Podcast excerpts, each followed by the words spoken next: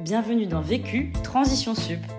Ce qui m'anime, ce qui me motive, c'est d'amener les étudiants à prendre conscience des enjeux et des défis sociétaux. Le déclic peut-être le plus déterminant, ça a été tout d'un coup une prise de conscience. Il fallait que je m'engage aux côtés de la jeunesse dans ce podcast, nous vous invitons à découvrir les témoignages de personnes qui, face aux besoins de former aux enjeux de la transition écologique, travaillent au quotidien à faire bouger les lignes de l'enseignement supérieur. Élèves, professeurs et membres de l'administration vous partagent des conseils concrets et applicables pour vous aussi participer à la transition sup.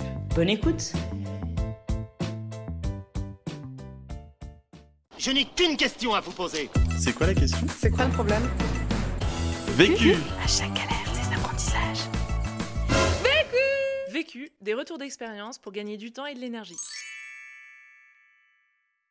Je m'appelle François Collin, je travaille à HEC Paris où j'ai une carrière de 25 ans dans le développement international. J'ai voulu m'engager sur les questions du climat et de l'environnement et j'ai créé le poste de directeur de la transition écologique de l'école en 2020. Mon rôle, c'est d'impulser les grands chantiers de la transformation de l'école sur ces questions, justement, sur ces sujets de, du climat et de l'environnement, que ce soit pour l'enseignement, pour euh, la recherche, pour la transformation du campus.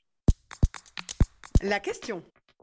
Comment engager toutes les parties prenantes d'une école au service d'une vision collective pour la transition écologique? Le vécu. En 2019, euh, j'étais encore euh, directeur des relations internationales de HEC Paris. J'adorais ce travail. Euh, je, croyais beaucoup dans un monde ouvert, sans frontières, au mélange des cultures mais j'étais de plus en plus confronté à la, à la, gravité des situations environnementales dans le monde, en Inde, en Chine en particulier, c'est extrêmement euh, frappant. Et puis j'étais préoccupé par les questions climatiques et aux conséquences que tout cela peut avoir sur les sociétés humaines, sur nos choix de société finalement. Et il y a un moment où j'ai voulu aligner ma vie professionnelle avec mes, convictions personnelles. La meilleure façon de le faire, c'était de contribuer au changement en profondeur de l'école euh, dans laquelle je travaille. Aujourd'hui, je suis très heureux de voir que nous avons à l'école une, direction de la transition écologique qui fonctionne. Euh, nous avons créé un centre Climate and Earth sur les questions académiques, que ce soit pour la recherche ou pour l'enseignement. Nous avons lancé des cours obligatoires pour tous les étudiants sur les limites planétaires, une spécialisation de cinq semaines sur le climat, une spécialisation de trois semaines sur la biodiversité, une chaire sur l'économie circulaire. Donc, il y a un mouvement extraordinaire qui s'est enclenché et une vraie stratégie de transition euh, qui tourne à l'école. Alors, je n'en attribue pas le mérite, mais il y, a, il y, a, un processus collectif qui est extrêmement motivant. Premier apprentissage. Changer de métier à 55 ans, c'est possible. Je me suis aperçu que la principale difficulté pour moi, c'était en fait de changer d'identité professionnelle. Je m'étais défini depuis 25 ans par ce rôle de développement international et il fallait que j'accepte de lâcher cette, euh, cette identité pour prendre un projet entièrement nouveau pour lequel je n'étais pas formé. Mais je me suis aperçu euh, tout d'abord que les compétences essentielles, c'était celles que j'avais acquises au cours de, de, 25 ans de travail pour porter un projet de changement et de transformation, pour incarner une vision stratégique, pour convaincre, négocier, et euh, en plus d'une bonne connaissance de ce secteur. Et puis ce qui a été le, le déclic peut-être le plus déterminant, ça a été tout d'un coup une prise de conscience qu'il fallait que je m'engage aux côtés de la jeunesse, aux côtés des étudiants qui ont, qui ont sorti en, en 2018 quelque chose qui s'appelle le manifeste pour un réveil écologique. Et là, je me suis dit, mais euh, il est indispensable que je sois avec eux, auprès d'eux, parce que c'est aujourd'hui et maintenant le principal enjeu pour l'enseignement, pour les écoles et pour la jeunesse. Deuxième apprentissage. Faire de ses ambitions une vision collective. Alors, il est très important de ne pas être seul avec euh, son projet. Le risque de mon métier, c'est toujours de devenir quelque chose comme une caution écologique. Il était très important pour moi d'engager toutes les parties prenantes, que ce soit euh, les collègues, les étudiants et les alumni je me souviens d'une des toutes premières réunions avec le comité de direction de l'école auquel j'appartenais, où je leur ai demandé un travail de, projection, de, visualisation positive, avec la question euh, quelle école est-ce qu'on veut être dans 5 ans, dans 10 ans, dans 20 ans? Donc, je leur ai proposé des images avec comme travail de décrire le chemin pour parvenir à cet avenir. Un exemple, c'était Greta Thunberg décide de postuler à HEC pour ses études supérieures. Qu'avons-nous proposé pour la convaincre? Notre cas de figure, euh, un groupe de professeurs d'HEC euh, gagne le prix Nobel d'économie pour ses travaux sur euh, économie et écologie. Qu'avons-nous fait pour y parvenir? Troisième exemple, le campus de Stanford décide de, reconcevoir son site en s'inspirant du campus euh, exemplaire d'HEC Paris en France. Qu'avons-nous fait pour y parvenir? Et, nos, collègues sont entrés dans, dans cet exercice et cette dynamique positive et collective qu'il était important d'entretenir. Ça, c'est avec, euh, avec les directeurs, mais le même travail s'est fait avec les étudiants, où là, c'est eux qui ont, énormément impulsé, énormément challengé, et, et finalement, la co-construction avec les étudiants était indispensable, en me répétant souvent que je ne faisais pas les choses seulement pour eux, mais surtout avec eux. Et j'ai la chance d'avoir une association d'étudiants écolos extrêmement engagés, extrêmement efficaces, des alumni également qui sont extrêmement mobilisés sur le sujet, et c'est une ressource extraordinaire. Voilà, enfin pour le, collectif, euh, la formation en groupe a été aussi un temps très fort. Euh, nous avons euh, mis en place quelque chose qui s'appelle l'atelier 2 tonnes, qui est un exercice de travail sur le carbone et le climat. Nous avons déployé pour tous les étudiants, pour le comité direction et que maintenant nous élargissons à l'ensemble du personnel.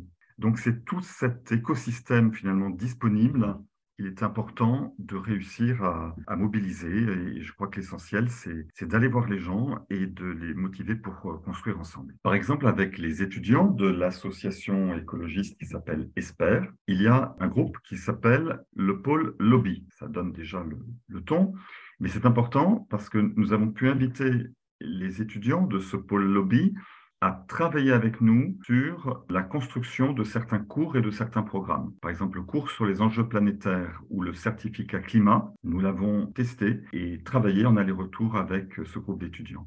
Avec les alumni, c'est quelque chose de similaire. Ils ont dans l'association alumni un groupe qui s'appelle HEC Transition et c'est le groupe HEC Transition qui a monté le dispositif de spécialisation sur business et biodiversité. Et ils ont énormément contribué également à l'animation d'un cours sur les enjeux planétaires. Troisième apprentissage.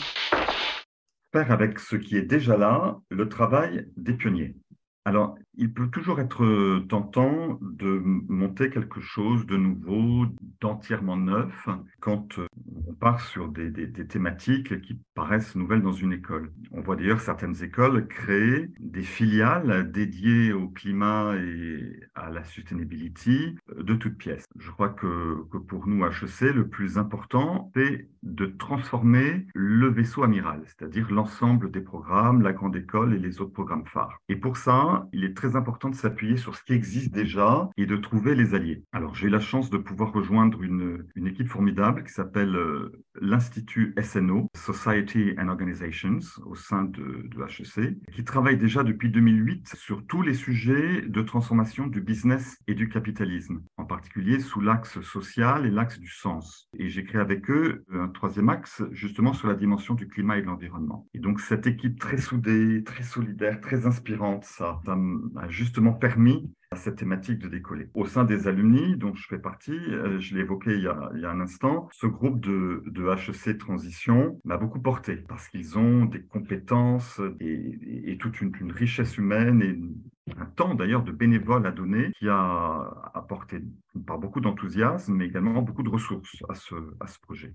Et puis surtout, HEC avait déjà depuis 2003 euh, un master en développement durable c'était le premier créé en France sur, euh, sur ce thème, qui s'appelle aujourd'hui le Master SASI, Sustainability and Social Innovation, qui a été euh, extrêmement précieux pour euh, finalement jouer un rôle de, de laboratoire d'expérimentation et d'innovation pour les autres programmes. C'est-à-dire qu'à partir de ce master, nous avons identifié les nouveaux cours, les nouvelles fresques, les nouveaux intervenants qui pouvaient être proposés aux autres programmes. Par exemple, l'atelier d'automne que je citais tout à l'heure avait déjà été proposé au sein de ce master SASI. L'un des professeurs sur les sujets des, enjeux climatiques et aujourd'hui l'un des chercheurs et l'un des, des, pilotes de cours les plus impliqués du centre Climate and Earth. Voilà, nous avons des, experts qui ont monté en puissance à partir d'une intervention ponctuelle dans le master SASI.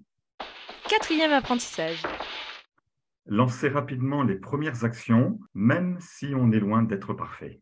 Un des grands objectifs, je l'ai dit, c'est de répondre aux attentes et à la pression des étudiants qui veulent voir des résultats rapides, qui correspond aussi à ma personnalité et à mes priorités. Je crois qu'on ne peut pas attendre d'être sûr de tout faire parfaitement avant de se lancer. Et il faut commencer à construire les premières briques là où il y a le plus d'urgence et le, et le plus d'attente. Donc finalement, à HEC, on n'a pas convoqué la presse pour dire, voilà, HEC se lance dans une stratégie de transition écologique. J'ai choisi tout de suite de me mettre au service des programmes, de créer des cours, de monter les certificats, les spécialisations, les événements que j'évoquais tout à l'heure, les, les, Climate Days, les options climat, biodiversité, etc. De monter des nouvelles chaires, donc d'être immédiatement dans le faire et de donner à voir que c'est possible. Parce que c'est comme ça que l'enthousiasme et que la confiance vient. Et dans le même temps, évidemment, nous avons bâti cette stratégie que l'on a appelée transition, dans laquelle toutes ces briques trouvent leur place. Et ce plan à cinq ans, il existe, mais il est déjà concret parce qu'il y a des succès qui aujourd'hui figurent dans ce, dans ce plan d'action. Le travail se poursuit en identifiant les pilotes de, de, toutes les actions qui restent à mener et bien sûr en créant le cadre qualité d'amélioration continue, c'est-à-dire qu'on est dans un processus avec euh, des labels, des accréditations en développement durable, une adhésion à Global Compact, la mise en place d'indicateurs de performance. Donc cette structure est importante, mais encore une fois, le concret, l'action, les succès appellent le succès. Conseil pour gagner du temps le collectif. La réussite vient du collectif. Je suis convaincu qu'il est inutile d'essayer de courir devant plus vite que les autres, même si on peut en avoir la tentation quand on est euh, dans son sujet. Conseil pour gagner de l'énergie. Je pense souvent à la citation de Mark Twain. Ils ne savaient pas que c'était impossible, alors ils l'ont fait. L'autre question pour moi, c'est le déploiement et le changement d'échelle euh, pour toute l'organisation dans cette euh, ambition de transition. Donc, ça veut dire s'appuyer sur la détermination du DG et du COMEX, ce qui est le cas, donc l'enjeu, c'est d'arriver à combiner à la fois un mouvement descendant qui vient des décisions et euh, des impératifs de la direction avec les initiatives spontanées qui sont celles des équipes et qui sont le fruit de leur créativité. Vu, vécu, vaincu. Pour plus de vécu, clique vécu.org. Je voulais te dire, euh, tu sais, on, on, a tous nos petits problèmes. Vécu, buy ticket.